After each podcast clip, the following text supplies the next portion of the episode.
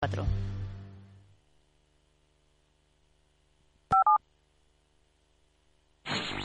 En Capital Radio te mantenemos económicamente informado desde que amanece. Son las 7 de la mañana, hora central europea, las 6 de la mañana en Canarias. Aquí comienza Capital, la bolsa y la vida.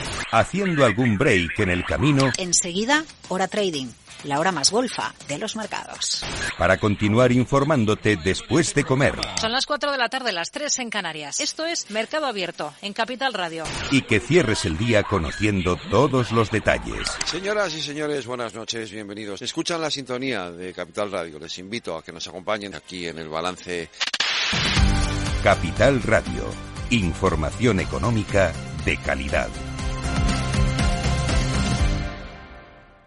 Tertulia Inversión Inmobiliaria, especial financiación, con la colaboración de Aqua Centor.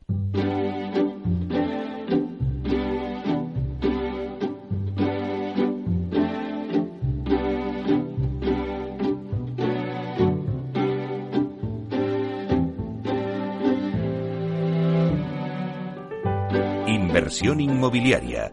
Comienza el debate.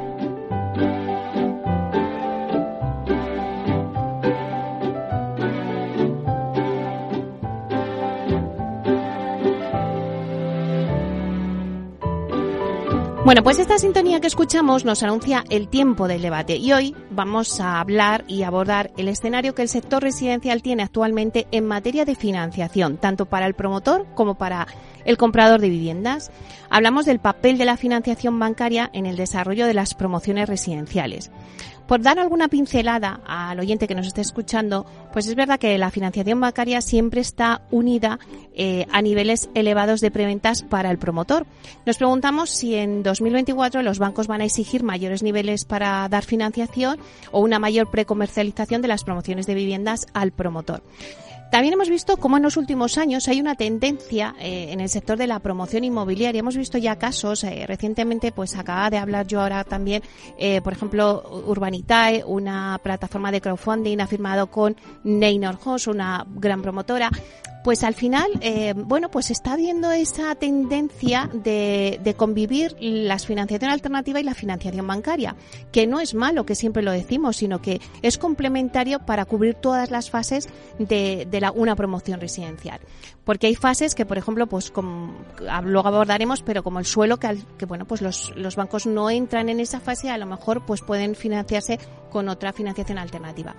Bueno, pues eh, para analizar un poquito toda esta situación que hay ahora mismo y para ver, ¿no? Eh, pues bueno, pues sacar algunas claves, algunas conclusiones y deslumbrar un poco el futuro, aunque no tenemos la bola de cristal, pues tenemos con nosotros aquí hoy una mesa, yo diría, de lujo, no de lujazo. Así que voy a empezar a, a presentarlos.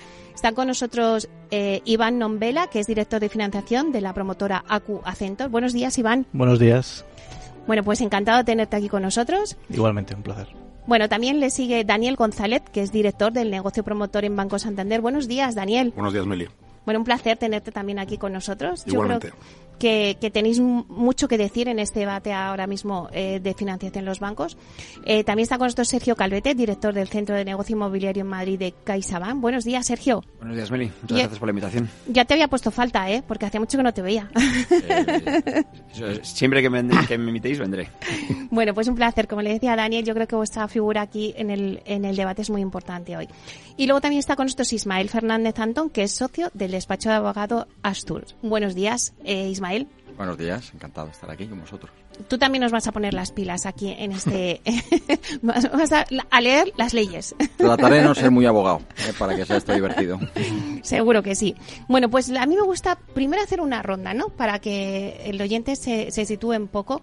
Yo siempre digo que, que quiero un titular en esta ronda, eh, para que todos me respondáis un poco cómo veis la situación financiera actuar para el desarrollo de las promociones residenciales. Yo siempre digo, aquí en Moisés Inmobiliaria es un debate sin filtros. Aquí decimos la verdad. bueno, a ver, ¿cómo es la situación, Iván? Pues vamos a ver, la, sin filtros, ¿no?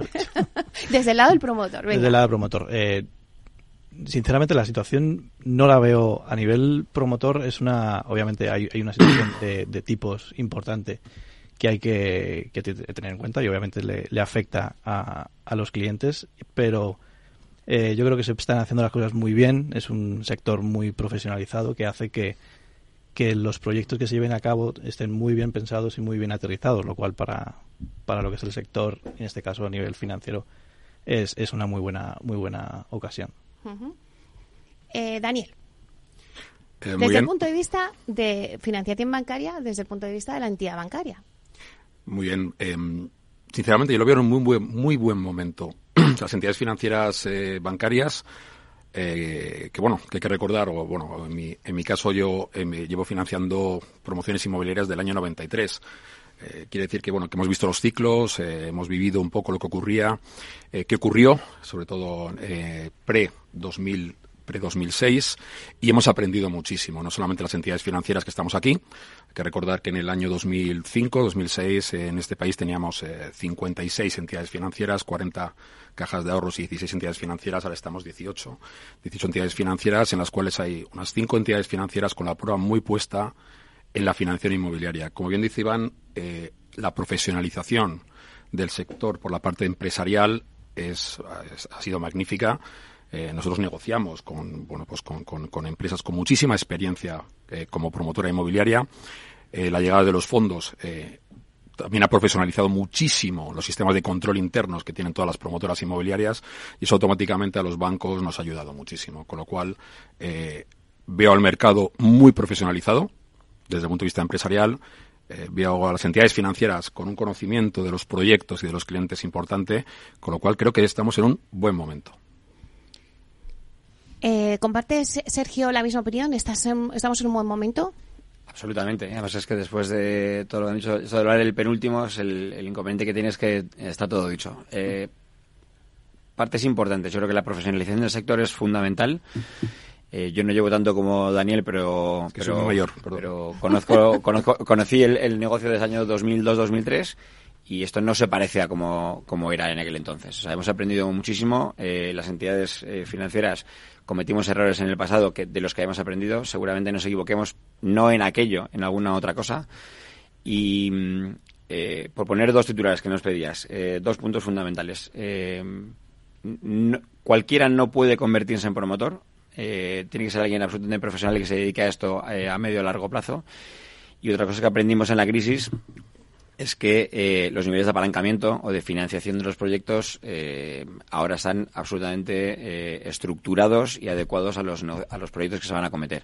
Con lo cual, eh, no existe sobreapalancamiento. Las estructuras de los balances de los promotores, y Iván se lo conoce mucho mejor que nosotros, eh, tienen niveles de, de- de endeudamiento muy contenidos que hacen que, el negocio sea mucho más estable. Ismael, ¿cuál es la situación financiera actual para el desarrollo de, las promociones residenciales? Pues eh, una situación muy interesante porque eh, por primera vez, yo diría, en el mercado español estamos viendo fondos que entran a financiar ¿no? y a cubrir esos gaps que pueden existir en el eh, marco de cobertura de financiación por parte de las entidades bancarias. Yo por, por un complementar y poner un puntín de, para luego quizá debatirlo, Efectivamente, desde el punto de vista del ámbito privado en el desarrollo de promoción residencial, esto ha dado un cambio radical y lo ha dado básicamente porque el capital hoy en día es fundamentalmente internacional, es extranjero, ¿no? que es efectivamente el contraste con lo que ocurría en los años 2000, donde el promotor tradicionalmente era eh, nacional y el capital detrás de él también lo era. Eh, lo que quizá para mí no sé si ha avanzado tanto es la parte del sector público en el marco del desarrollo residencial, porque mm, lógicamente este es un ámbito, un marco eh, regulado, muy regulado, eh, lo que es el, el desarrollo residencial y digamos con un componente socioeconómico, porque es hablamos de vivienda, ¿no? De un bien de primera necesidad. Y ahí es donde quizá, como decía, podemos debatir luego más ampliamente, donde yo veo ahora, o percibo desde, desde donde yo trabajo, una reacción de los poderes públicos con diferentes instrumentos eh, que tratan de poner en mercado nuevos suelos, pero el sistema en general no parece eh, acabar de responder a las exigencias del propio eh, mercado y el sector privado en él. Bueno, es un punto que también pondremos para debatir. Pero si queréis, vamos a empezar por el principio, ¿vale? Vamos a ver cuáles son los criterios de financiación actuales y qué perspectivas hay. Y ahí, pues os vais eh, a la limón, lo hacéis tanto Daniel como Sergio. Daniel. bueno, te comentabas al principio eh, la famosa pregunta ¿no? del nivel de preventas que los bancos solicitamos a la hora de iniciar eh, una financiación promotora inmobiliaria. Sinceramente, son los mismos que siempre. Es decir, nosotros, eh, nosotros no vamos a modificar, ni a incrementar, ni, ni reducir ¿no? el nivel de preventas de cada operación. si algo hemos aprendido de, también de la crisis de 2006 es que el 2006 se financiaba mucho contra balances, contra. Nosotros ahora financiamos proyectos, proyectos uno a uno, aterrizando muy bien la ubicación damos por hecho que la experiencia del empresario es, es, total. Eh, nosotros tenemos en Banco Santander eh, analizados todos los micromercados que entendemos que en España funcionan desde el punto de vista residencial y además tenemos equipos muy profesionales a pie de calle. Es decir, nosotros eh, desde Madrid acompañamos a todos los grupos inmobiliarios por toda España, y, pero siempre, siempre aterrizando muy bien el detalle local. Sin esa información es complicado moverse. Em, los niveles de preventas que ahora se solicitan en, eh, principalmente se establecen porque financiamos vehículos, financiamos proyectos vía Project Finance. Eh, en el año 93 ya se hacía. Es decir, yo cuando empecé a trabajar en banca ya se analizaban los niveles de preventas necesarios para que una operación se sostenga. Es decir, a nivel, es decir, yo creo que es muy acertado trabajar desde el punto de vista de Project Finance porque eh, establecemos unos informes comerciales muy potentes que entendemos si las promociones actualmente la tipología, ubicación, precio, van a tener salida en el mercado. Y además es sano pedir el nivel de preventas previo, porque el propio promotor testa el mercado, pone en valor el trabajo de sus equipos técnicos, sus equipos comerciales, para ver si, eh, para ver si hay ritmo de arranque en una promoción inmobiliaria. Con lo cual nosotros en el año 24, que es ya, eh, vamos a solicitar los niveles de preventas que necesite cada operación. Si cabe, eh, en función de la experiencia, el conocimiento que tenemos con los grupos inmobiliarios como con Ascensor, pues incluso, incluso en algún momento determinado podemos flexibilizarlo. Porque no hay que olvidar que las preventas se empiezan a, a vender en un momento determinado y se están 30 meses vendiendo una promoción inmobiliaria, con lo cual tenemos tiempo. Con lo cual, respondiendo a la pregunta de qué va a ocurrir el 24 con los bancos eh, desde el punto de vista de las preventas, las mismas, la que pida cada proyecto. Te veas sintiendo, Sergio. Sí, es que estoy absolutamente de acuerdo. Eh, las preventas es un, es un, un filtro que hacemos para eh, testar que aquello que el promotor ha diseñado tiene demanda. Y al final yo creo que la financiación en España en los últimos 10 años eh, se basa precisamente en eso. Eh, hay que financiar aquello que se vende. O sea, no tiene sentido, como hicimos y cometimos errores todos en el pasado, crear grandes núcleos urbanos en sitios donde la gente no quiere vivir. es verdad que eh, la sociedad española se está polarizando. Hay eh, cinco, seis, siete grandes núcleos urbanos donde eh, la demanda es muy superior a la oferta y sitios donde hay poca demanda. Entonces, si no hay demanda, no va a haber oferta. O sea, Agua Center no se va a ir a hacer una promoción de 50 viviendas en un sitio donde no tenga previsión de vender ese número de viviendas. Lo que dice Daniel, absolutamente de acuerdo. O sea, no todos los promotores tienen el mismo nivel de exigencia de preventas. primero, lo que primero se analiza es la ubicación hay sitios donde tenemos más claro o más tranquilidad en la que eh, desarrolles lo que desarrolles, tu, tu éxito en la comercialización será uno o será otro. Y después de la, porque la, porque la profesionalización de los, de los promotores eh, se da por, se da por hecha en el primer momento. Después la ubicación y aquí será X y en el otro lado será Y. No va a haber mayor exigencia de preventas. Eh, todo aquello que se diseñe correctamente y se acierte en la tipología del producto, del precio y de la ubicación, eh, con, grupos promotores profesionales tendrá financiación sin ninguna duda. Iván, a vosotros os deja tranquilos que os digan los bancos que no va a haber mayor exigencia de preventas en el 2024. ¿Qué dificultades encontráis vosotros? Mm, a mí me deja tranquilo, sobre todo por lo que decía también Daniel, que a nosotros testar el mercado y que se venda es un factor importantísimo para saber que la promoción va a ir correctamente el, el poder eh, trabajar con los bancos también nos, nos permite saber que nosotros tenemos un socio a nuestro lado, en este caso las entidades financieras que nos dan esa, esa tranquilidad por también la, profesionalidad que tienen los, los, los, bancos dentro, de, dentro del sector y por la experiencia que tienen. ¿no? Obviamente no quieren volver a, a, entrar en situaciones difíciles como, como hace años y eso de cara a un sector tan profesionalizado es una, una, una garantía importantísima de cara a cualquier promotor. Obviamente también es muy importante el no financiar con balance, sino con proyecto. Yo también lo entiendo, obviamente, porque es, es muy importante el que un proyecto tenga viabilidad, que esté en un núcleo eh, urbano que tenga demanda y que, y que de verdad funcione. O sea, para nosotros como promotores nos da mucha tranquilidad también que cuando se aprueba una operación es que no es una operación porque se apruebe porque seamos X o Aguacentro en este caso, sino porque el proyecto de verdad es factible y porque se va a poder llevar a cabo con éxito. ¿Y dónde es donde encontráis más dificultades los promotores a la hora de financiar vuestros proyectos eh, residenciales? Eh, por ejemplo, la compra de suelo, los bancos no financian. No sé si es ahí en esa fase donde encontráis más dificultades. Bueno, la, la, compra de suelo quizás sea la parte donde a lo mejor deberíamos perder un poquito más el miedo. Sí que es cierto que obviamente se entiende que no es, o sea, financiar suelo por financiar suelo no es la solución, sino más bien lo que he comentado antes de tiene que estar relacionado con un proyecto que tenga sentido, en una ubicación que tenga sentido y que funcione. Más allá de ahí, pues el miedo debemos de perderlo, intentar llegar a los, a los porcentajes adecuados dentro del proyecto que encajen en respecto al capital propio aportado y que, y que los números salgan dentro de la estructuración del proyecto. Ismael, eh, ¿qué retos hay en la instrumentación de la financiación, o sea, en hacer los contratos?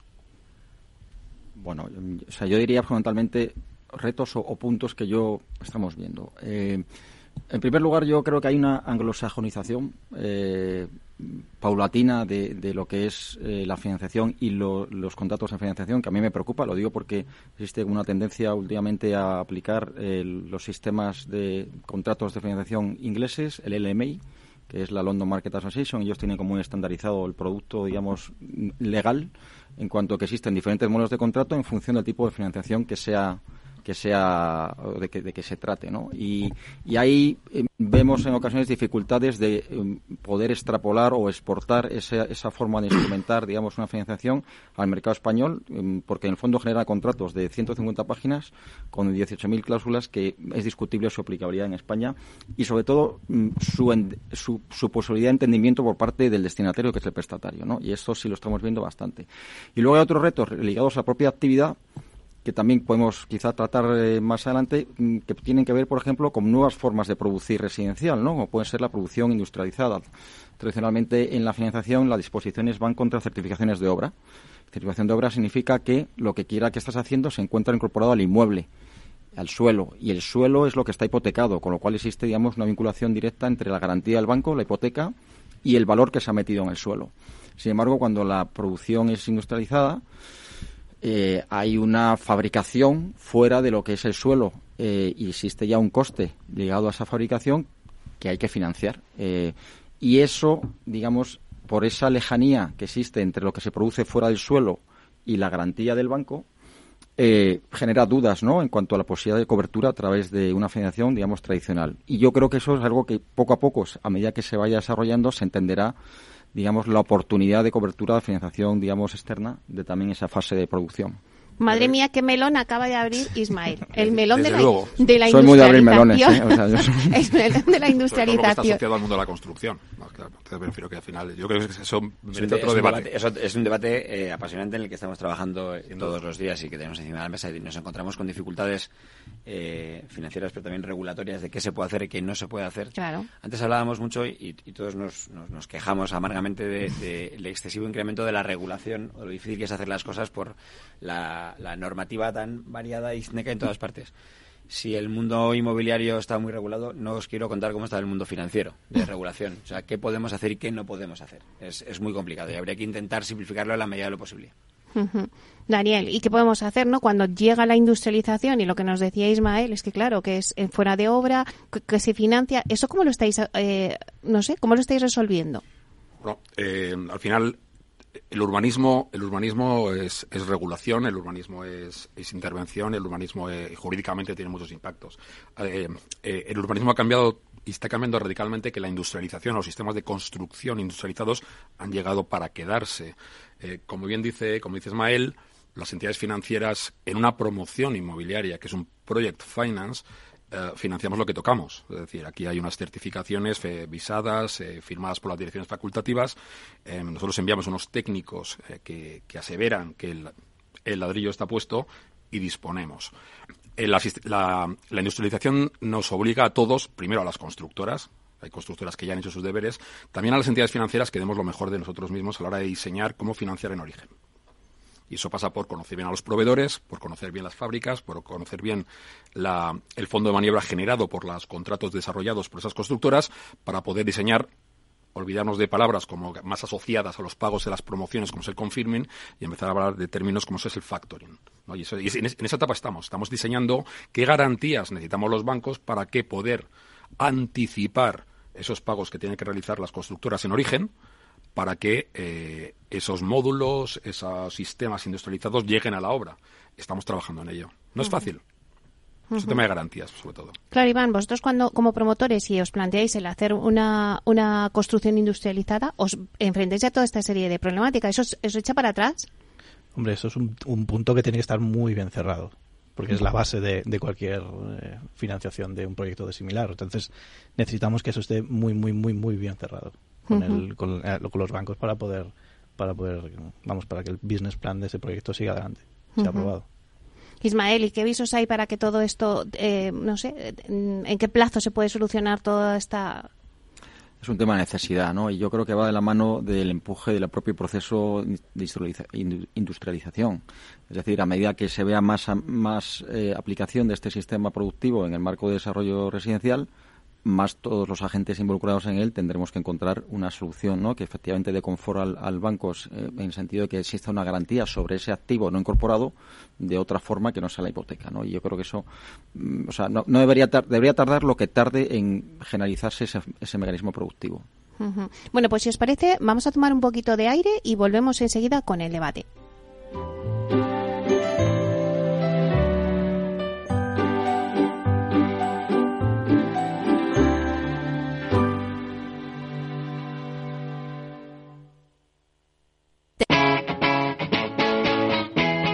Capital Radio.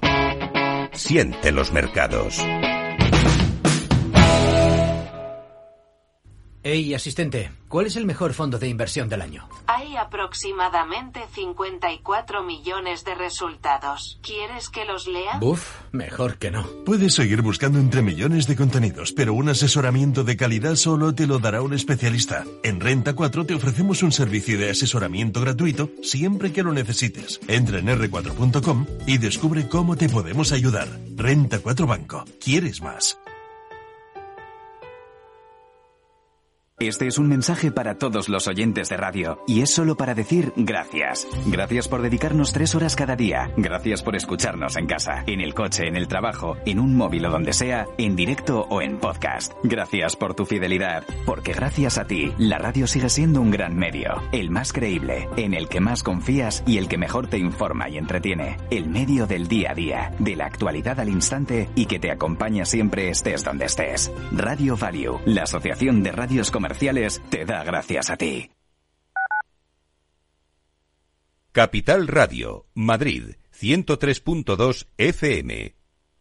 Gráficas Naciones. Más de 50 años de experiencia en el sector de las artes gráficas. Apostamos por la última tecnología tanto en impresión offset como en digital y gran formato. Realizamos todo tipo de impresión. Tarjetas de visita, folletos, libros, vinilos, decoración y montaje de stands. Más información en el 91 629 2145 o en gráficasnaciones.es. Disfruta de la mejor cocina gallega en Montes de Galicia. Todo un clásico moderno en el barrio de Salamanca. Disfruta de la variada dieta atlántica, de las mejores carnes y pescados tratados con respeto y transparencia y regados con una de las mejores bodegas de la zona. En grupo, en familia o en pareja, Montes de Galicia te ofrece el espacio perfecto en cada ocasión. El 28 de octubre de 2021 hubo un acontecimiento que lo cambiaría todo. Metaverse. The metaverse. The metaverse. The metaverse. Metaverse. The metaverse. Llega a Capital Radio la nueva temporada de Metaverso en la Frontera. Los lunes de dos y media a 3 de la tarde navegamos por la actualidad tecnológica, Web 3, Metaverso, inteligencia artificial y mucho más con Selena Niedbala. No te lo puedes perder, porque lo que pasa en el metaverso... Se queda en el metaverso.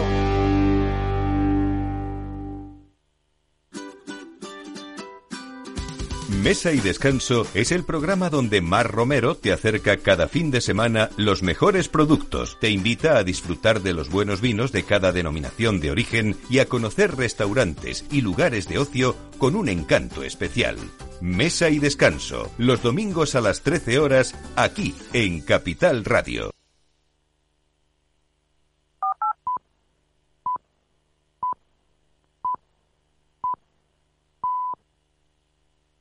Tertulia Inversión Inmobiliaria, especial financiación, con la colaboración de Aqua Centor.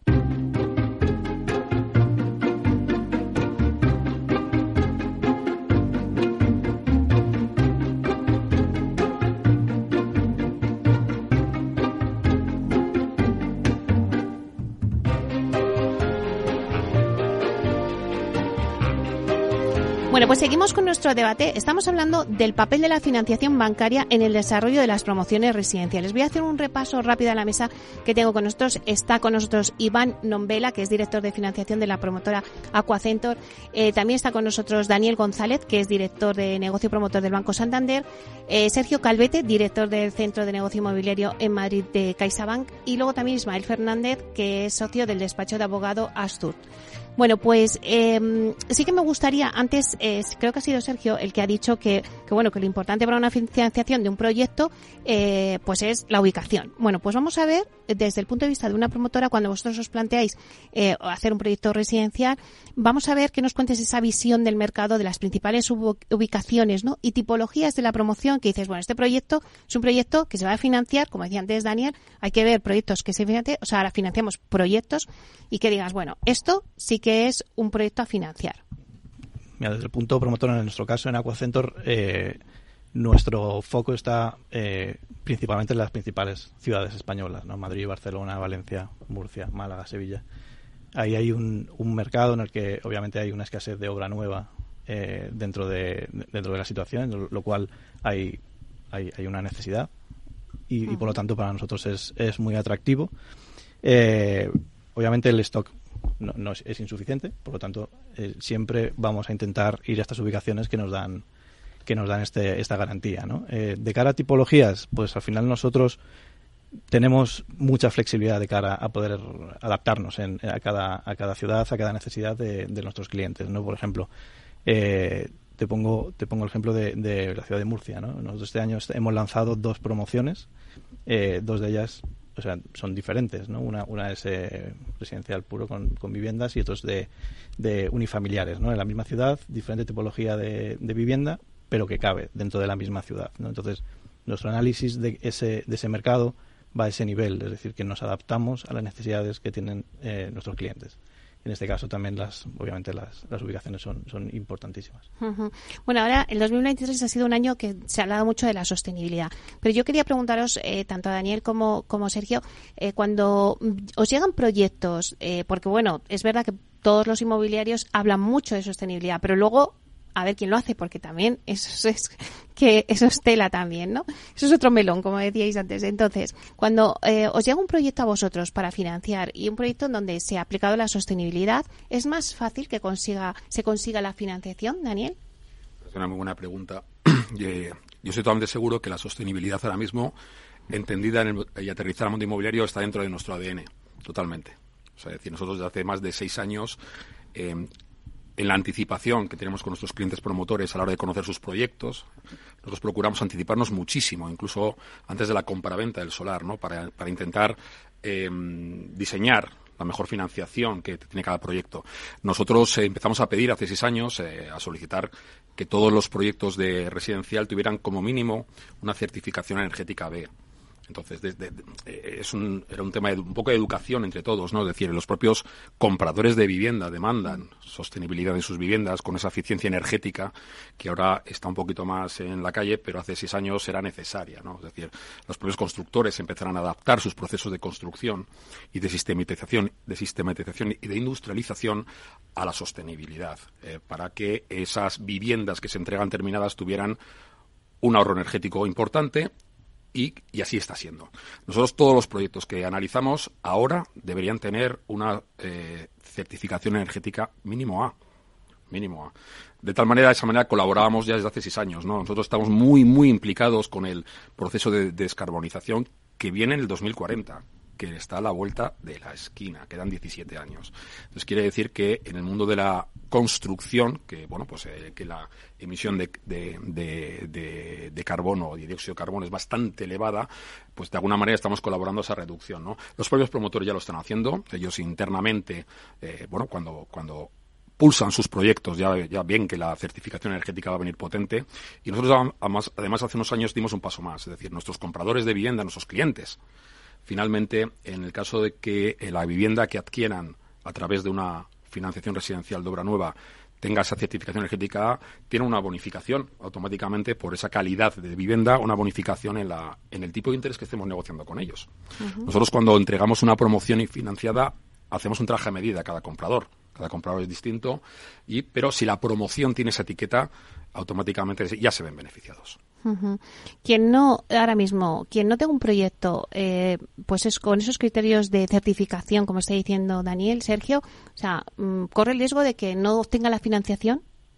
Sí, sí, eh, pero vamos a ver, permíteme que tenga una matización en principio. Has dicho que eh, mi, criterio era la ubicación para la financiación de las promociones. No, mi criterio es la demanda. Allí donde haya demanda, independientemente de la ubicación, el proyecto tendrá financiación, en, en, nuestra opinión.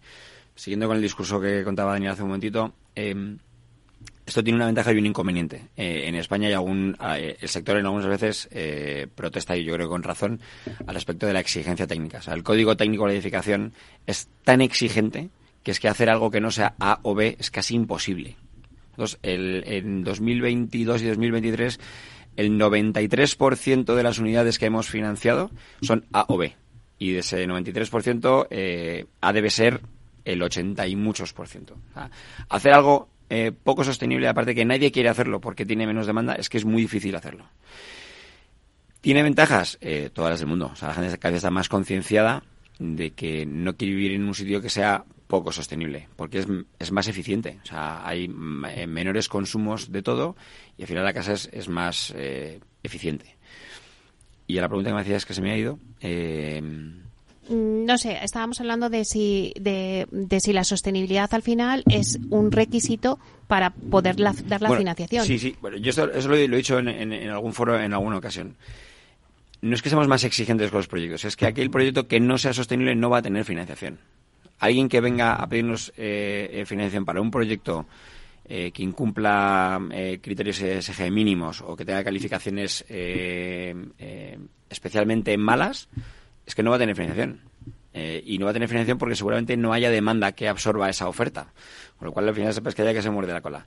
Eh, hay que estar concienciados. Esto, antes decía, la, industrialización ha venido para quedarse. Pues la sostenibilidad llegó hace mucho tiempo eh, y, es que ya no se entiende el negocio sin tener esa, esa ese criterio a la hora de tomar una decisión en cualquiera de los proyectos que cualquiera de las promotoras piensa acometer. Eh, Ismael, al hilo de todo esto que estamos hablando, de bueno, pues que decía em, decía Daniel, eh, nosotros damos bonificaciones, ¿no? Pero también la administración, que antes las has apuntado tú, ¿no? Un poco de, esa colaboración público-privada para para eh, poner vivienda en el mercado, pero también a lo mejor la administración tendría que hacer algo y bonificar también a los promotores, en este caso, que digan, oye, yo voy a hacer una vivienda sostenible, ¿no? Por el coste y por todo lo que conlleva, ¿no? Tienes toda razón, estoy de acuerdo. Esto igual que con los coches eléctricos, ¿no? Eh, si eres eco, obtienes una reducción en impuesto eh, en aparcar en la vía pública, incluso puede ser gratuito si es eléctrico. Pues yo creo que unas viviendas, si queremos mm, acelerar este proceso, mm, estaría bien tener incentivos de la parte, desde el lado de la administración. En todo caso, yo sí coincido en que eh, la mentalidad es absolutamente dirigida hacia esto, desde el ámbito privado. lo ves todos los días en las conversaciones con los clientes y ves cómo la etiqueta o ese elemento, digamos, de sostenibilidad genera un producto muy vendible, mucho más comercializable. Como decía anteriormente Sergio, pues eh, probablemente que no lo tengan no sea ni vendible, pero a nivel también de inversión, de captación de capitales, no me refiero ya en el contexto de una posible transmisión a compradores, sino en el contexto de venta internacional de un producto y una estrategia de inversión, eh, esto eh, ya es un elemento diferencial. Efectivamente, por completar un poco lo que comentaba Ismael, los fondos internacionales a la hora de fondearse y de invertir dinero en España y con lo cual que además lo agradecemos muchísimo porque los fondos internacionales aterrizaron en España ya en el año 12 y el año 13. Lo que ocurre es que nosotros estamos, los bancos estamos todavía reestructurando eh, la deuda y bueno y resolviendo los, los, problemas los problemas del pasado, ¿no? Han hecho un favor a este país increíble. Es decir, nosotros estamos muy agradecidos porque han puesto en valor en el año 2013, 2014, 2015, pusieron en valor muchísimo de los portfolios y de las carteras que desde las services que nosotros teníamos eh, tenían que comercializar y, de, y desaguar. ¿no?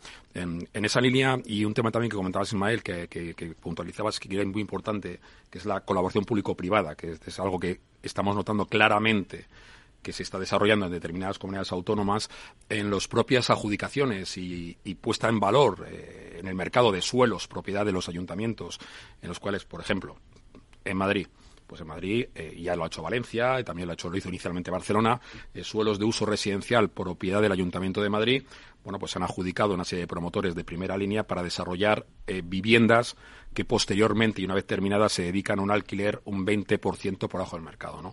En los propios pliegos de condiciones establecen la necesidad de que todas esas construcciones y promociones tengan unos criterios de sostenibilidad determinados. Quiere decir que en ese paso también se ha dado un paso muy importante. Claro, porque em, vosotros como promotores, eh, ¿hay ciertos segmentos que dentro del residencial que cuesta más financiarse, Iván?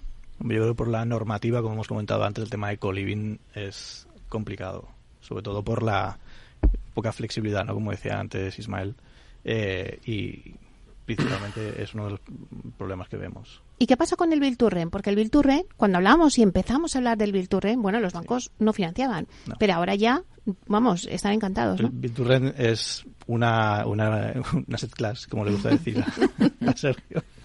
Eh, que está en el, en el día a día y, que se financia eh, de forma natural, ¿no? Obviamente tienes que tener un, eh, en especulativo, ¿no? Sino, o es más difícil, sino que necesitas tener un comprador final que esté, que sea, que tenga las suficientes garantías como para que el proyecto se pueda, se pueda cerrar, ¿no? Entonces, obviamente esa financiación existe y a día de hoy cualquier Virturrent, también hablando de SG, es, no, es impensable que no venga con esa certificación también es que, el, el, Build to Rent, porque ahora lo llamamos en inglés, pero esto se ha llamado siempre eh, promover para alquilar y patrimonializar un activo y se ha hecho toda la vida. Lo que pasa es que ahora es verdad que los fondos han ayudado mucho, los fondos internacionales, a profesionalizar y, y, hacer más, más concreto y más estructurada la financiación de este, de este activo en concreto que se explota de una forma absolutamente distinta. Eh, llevado Build to Rent, eh, es verdad, empezamos hace 3, 4 años al principio costó mucho porque no sabíamos eh, las entidades financieras nacionales eh, la estructura de financiación que requerían estos fondos, pero hemos aprendido. Y hacemos muchísima financiación de Bill to Rent, eh, a colación con lo que decía Dani hace un momentito, de la colaboración público-privada, y te agradezco mucho que saques el tema porque nosotros hemos financiado el 100% del, del, del Plan Vive la Comunidad de Madrid, a la que desde aquí quiero decir que he hecho muchísimo esfuerzo eh, y un paso enorme en la flexibilización de este tipo de, de tipología de producto y poner en mercado de vivienda en alquiler que es necesaria y el resto de las comunidades yo creo que están replicando el modelo. Eh, está inventado y funciona. Eh, y copiémoslo. Ahí claramente hay una tendencia eh, natural de las familias, bueno, o de las, las, nuevas formas, o como llaman ahora las tendencias multifamily, a vivir de una manera un poco distinta, ¿no? Es decir, otra vez en inglés. Bueno, España, España, España es un, es un país de, patrimonio. En España la vivienda en propiedad es algo importante y algo destacable, en la cual, eh, gracias y gracias a la propiedad de vivienda, eh, la propia vivienda, bueno, pues eh, con las personas cuando llegamos, ¿eh? yo estoy a, punto de llegar a una edad determinada, pues es, una palanca que nos ayuda muchísimo. Dicho esto, hay mucha, mucha, muchas nuevas formas de vivir que quieren y que demandan un alquiler. Entonces, eh, los fondos extranjeros nos han enseñado, nos han enseñado a que a veces se puede financiar sin tener un track record detrás de que esa promoción en esa ubicación va a funcionar el alquiler, ¿no? Entonces, eh, hemos aprendido. Eh, entendemos que tiene un nicho, vemos que hay apetito todavía, aunque la regulación que estamos viendo, bueno, pues y que se, se, está autorizando, bueno, pues hace que los fondos extranjeros estén un poquito ahora mismo en observación pero creemos muchísimo en, el, en, el, en, la, en financiar la promoción para el alquiler en aquellas ubicaciones claramente que tienen una demanda porque hay mucha demanda. El mercado solo necesita unas normas claras. Si sabemos las normas y no hay inseguridad jurídica por el camino que te lo pueden cambiar a mitad del partido, habrá mercado, habrá inversores que quieran eh, apostar su dinero a hacer esta tipología de producto. Ismael. Sí, yo, como decía antes, esto es un tema que toca un bien de primera necesidad. Cuando, cuando estás hablando de un bien de primera necesidad, lógicamente los poderes públicos tienen un papel fundamental. Además de que este es un negocio en el que la materia prima la produce la administración, nadie más. Eh, entonces, es esencial el papel de la administración y ha quedado, digamos, demostrado, creo yo, con los años eh, pasados, que la Administración no es capaz de resolver este problema por sí sola. Con lo cual, es fundamental la colaboración público-privada. Eh, se está proyectando, como decíais ahora, a través de mecanismos de puesta en mercado de suelo público para fines, digamos, de, vivienda particular pero eso es un pequeño parche. Necesitamos muchísimo más. El problema al final es un problema de oferta. ¿eh? No hay suficientes suelos para, para poder atender la demanda y eso genera una presión sobre los precios.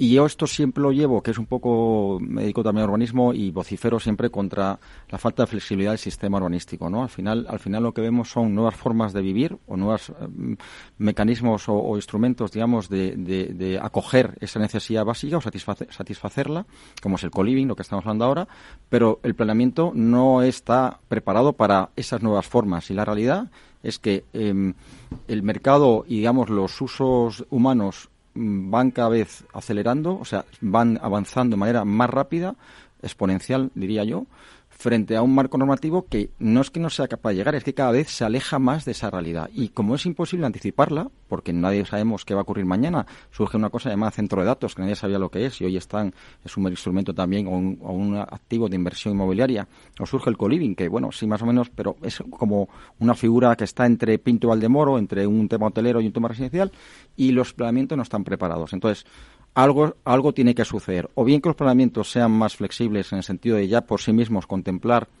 eh, una regulación de usos no tan estricta o, digamos, no usos de manera nominal, sino de manera de tipo de actividad que se pueda desarrollar, sin calificarla en un concepto, digamos, estanco de uso tal o cual, o los planeamientos tienen que ser mucho más flexibles en su cambio. Si no, siempre vamos a tener cada vez más ese alejamiento entre realidad y, marco normativo. Oye, vamos a hablar ahora del lado del cliente, ¿no? Eh, Iván, vosotros, eh, bueno, la subida de los tipos de interés, ¿veis que ha frenado un poco eh, a las familias o se, necesita tanto la vivienda de obra nueva que no que los tipos de interés pues no han afectado? Obviamente los tipos de interés han afectado muchísimo. El incremento que ha habido eh, en los últimos tiempos es, significante y obviamente los leads que hemos recibido han, bajado en porcentaje, no tanto como se esperaba, pero sí que obviamente ha habido una bajada y eso es normal en el sector y, todo el mundo lo hemos vivido. Obviamente la falta de oferta eh, dentro de este sector implica que ese porcentaje no sea significante de cara a las ventas.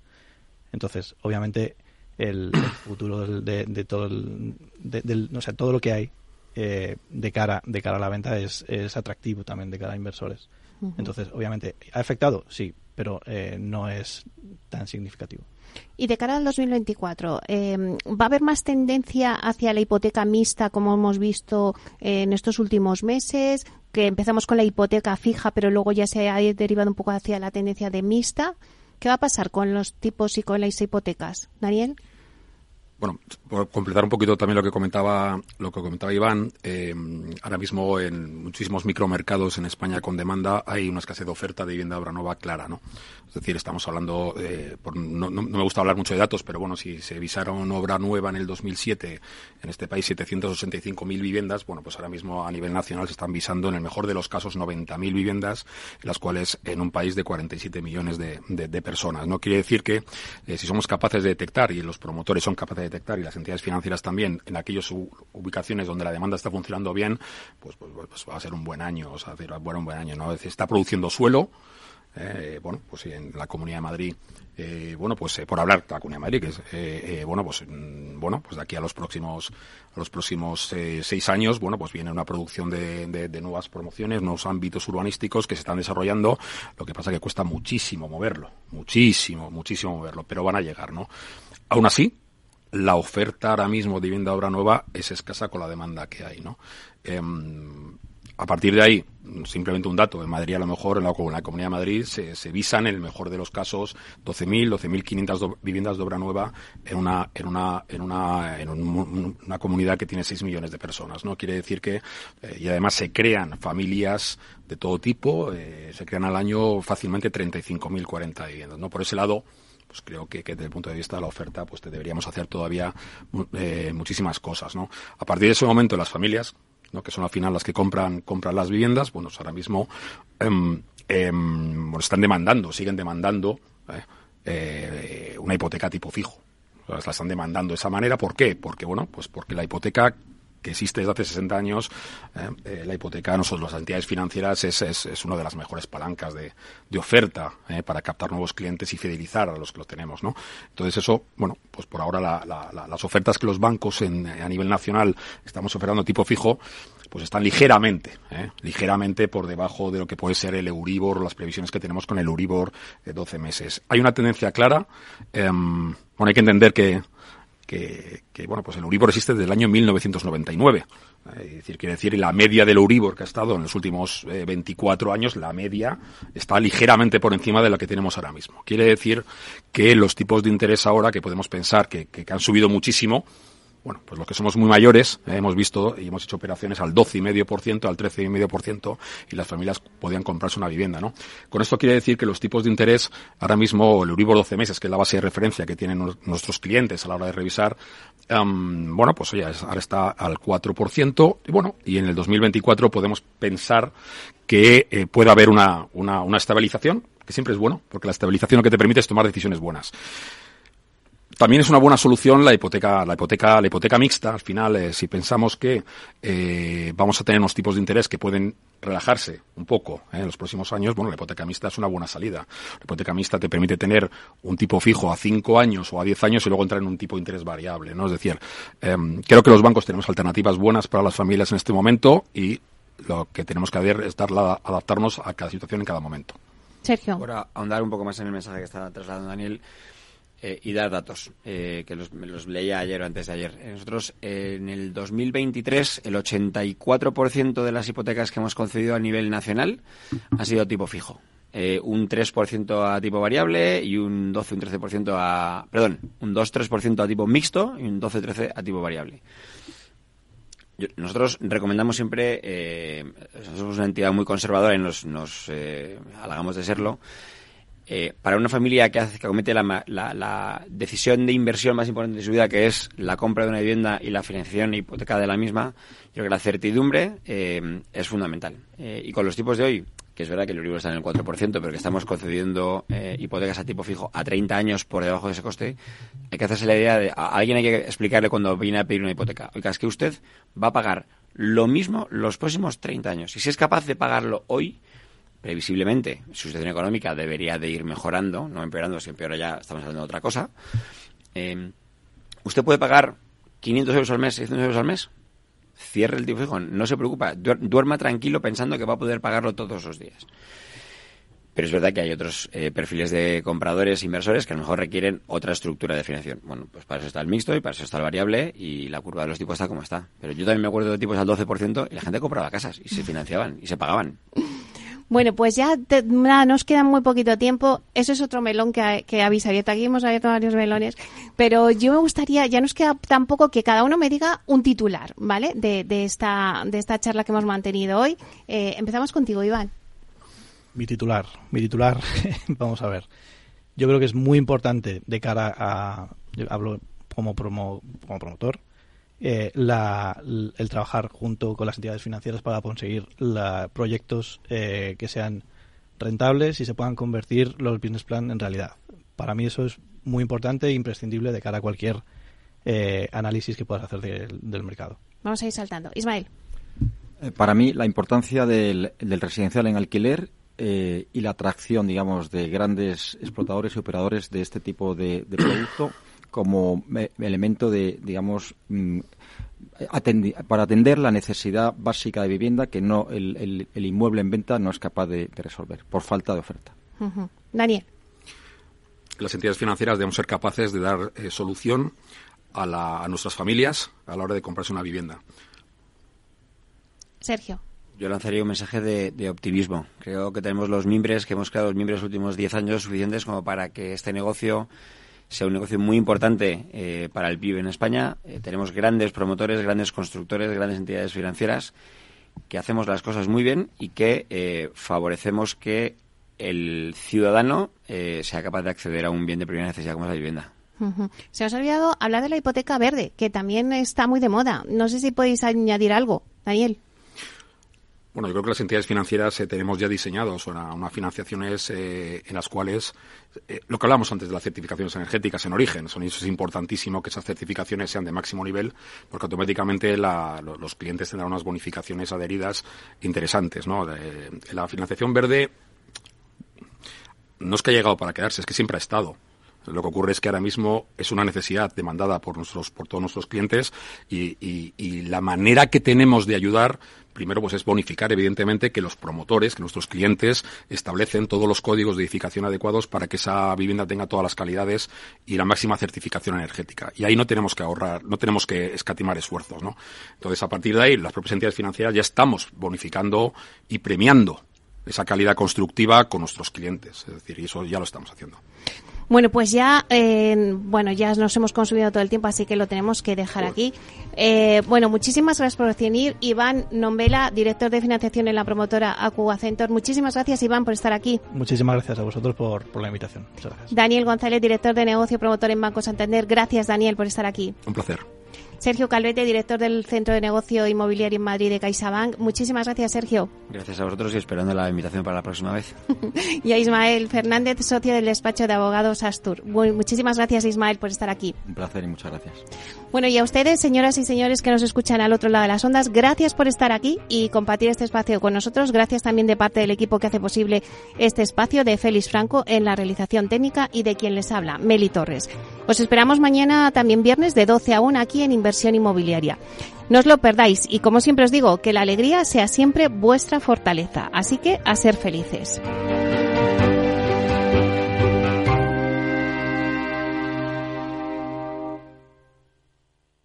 Tertulia Inversión Inmobiliaria, especial financiación, con la colaboración de Aqua Centor. Ya no estamos en la era de la información, estamos en la era de la gestión de los datos y de la inteligencia artificial. El tratamiento inteligente de estos datos proporciona un valor enorme a las empresas en sus procesos de negocio. En Piper Lab ayudamos a nuestros clientes a tomar decisiones de negocio basadas en datos. Escúchanos todos los lunes en el espacio de Big Data de Capital, la Bolsa y la Vida. ¿Qué es ir más allá? Con Arval podrás llegar donde te propongas de la forma más sostenible y darle a tu empresa todas las soluciones de movilidad que necesite, asesorando con las mejores opciones de movilidad para las distintas necesidades de tu flota, con vehículos electrificados, bicicletas, coche compartido. Arval, la transición energética arranca aquí. Más información en arval.es. Escucha cada jueves, a partir de las 11 de la noche, en Líderes Globales, las entrevistas que Raúl Castro nos trae desde Florida. Personas inspiradoras de habla hispana que han destacado en sus actividades más allá de nuestras fronteras y que nos dejan sus enseñanzas y aprendizajes desde el punto de vista más personal. Líderes Globales, con Raúl Castro, en Capital Radio.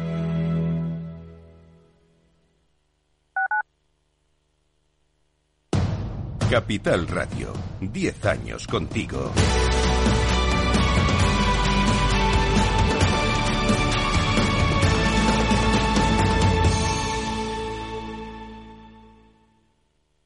Gráficas Naciones. Más de 50 años de experiencia en el sector de las artes gráficas. Apostamos por la última tecnología tanto en impresión offset como en digital y gran formato. Realizamos todo tipo de impresión. Tarjetas de visita, folletos, libros, vinilos, decoración y montaje de stands. Más información en el 91 629 2145 o en gráficasnaciones.es.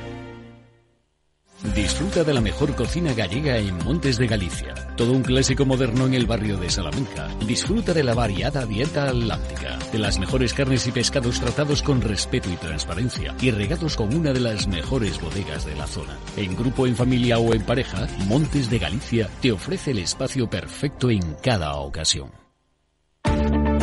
Si quieres adelantarte a los cambios económicos, digitales y empresariales, escucha After Work el programa de Capital Radio para profesionales, pymes y emprendedores que te ayudará a entender el momento presente y a tomar decisiones para el futuro inmediato. De lunes a jueves, de 7 a 8 de la tarde, con Eduardo Castillo.